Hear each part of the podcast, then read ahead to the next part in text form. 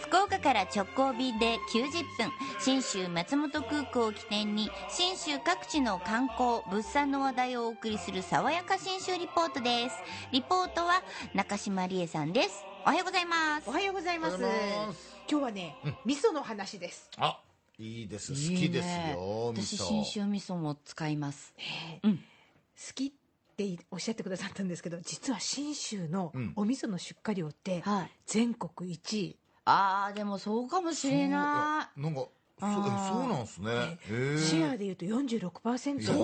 ほぼ半分やあそうなんですよ だから、いわゆるその全国で売ってる大きなお味噌メーカーの本社工場も長野県にあったりするわ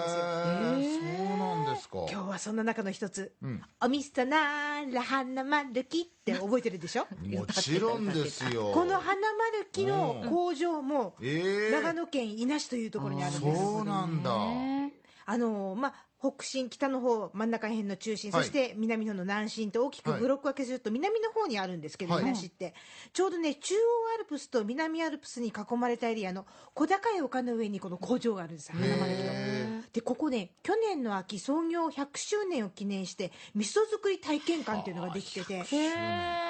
味噌作りしながら、うんさらに工場見学も楽しめるという。いいですねいいとこなんですよ、花丸木株式会社稲工場総務課の小林かなみさんに案内してもらったんですが、味噌を作る体験館実はね、横9メートル縦3メートルの窓から、南アルプスが見ん眺められるってほぼ一部屋の壁みたいなそ感うじ。そうそう、私行った時残念ながらの曇り空だったんですが、晴れるとこうだと教えてくれました一番目の前が戦場ヶ岳なので大戦場戦場が見えるとわあ南信州だなっていう感じがしますね結構がっしりしたお山ですよねそうですね 3000m 超えてますもんねいやもうそれは本当に壮観です本当めっちゃ綺麗ですよ地元の我々が見ても綺麗だなって思いますもんねで季節によってやっぱり顔が違うんですよいや山の色とか例えば冬ならこう雪化粧をしてるんで雪に日が当たった時の輝きとか夏は夏でこう雪がなくなった山肌に太陽が差し込んでくると夕方赤く色づいたりとかそうなんだめっちゃ綺麗ですへそうそうー見てみたいでしょ私も見てみたいと思っうてんでそんな中で味噌作りを体験することの意味いいなこんなふうにおっしゃってましたこの大自然の中で手仕込みで味噌が生まれているっていうのを実感してもらいたいですよねそら味噌も呼吸するからいい空気吸ってるわなあいいこと言いますなるね工場見学するとその味噌が呼吸してる様子とかがですねよくわかるんですよ呼吸してる様子うんあのー工場見学ってこう食べ物ですから、ここはその直接中には入れないんですよ、うん大きなモニター画面にその作っていく途中途中の様子がずーっと映し出されあーなるてほどすごく分かりやすくなってるでプラス窓越しに工場の施設が見られるわけですよね、こうパッケージ詰めされてるところとか、そのそれこそ麹を作ってるところとかお味噌が詰まっていくところとか、でせっかくなんで見学中こんな感じだったんですねお味噌の美味しさの鍵を握る麹その麹を作る自動生育装置という大きな機械をこのスクリーンの奥にある見学窓からご覧いただきますなんだこれ開いてます開いてますあーロールでこ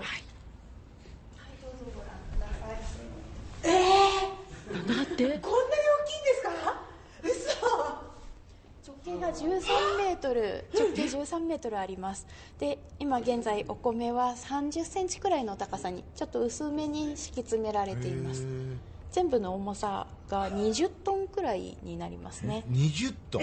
まあ13メートルの直径だったね2万キロあの枯山水の石庭みたいなそうですねそんなちょっと円を描くような模様ができていますけれども見たことのないビジュアルが目の前に出てくるへーミステリーサークルみたいなああそんな感じですよよでこれをさらに今度は仕込む時はその大豆が入ってきたりするわけですから最終的に90トンのタンクになゲロるゲロ9万キロでわかんないなもうそのあのね、 4階建て分ぐらいのタンクになるんですよ。はあはあえー4階から材料入れます。私たちの見学してるのは2階です。1階から仕上がったお味噌を出しますっていうぐらい。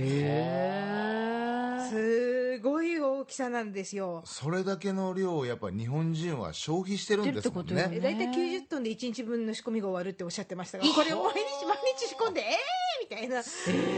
いことなんですよ。で、他にもお味噌の塀がいっぱい聞けるのがこの工場見学の面白いところなんですが、確かに、製品並んでるの見てると、味噌の色って白っぽいのとか結構赤っぽいのあるでしょ。あはいはい赤味噌ね名古屋のあとは違って、あで同じずーっ材料とねで。同じ材料でねずーっときあの日にちが経つと赤くなるんだよね正解私味噌作ってんだあら味噌作ってんすか、うんさすがですねどう熟いうこ成と期間が短いと白っぽく長くなると赤っぽくなっていくんですよねへ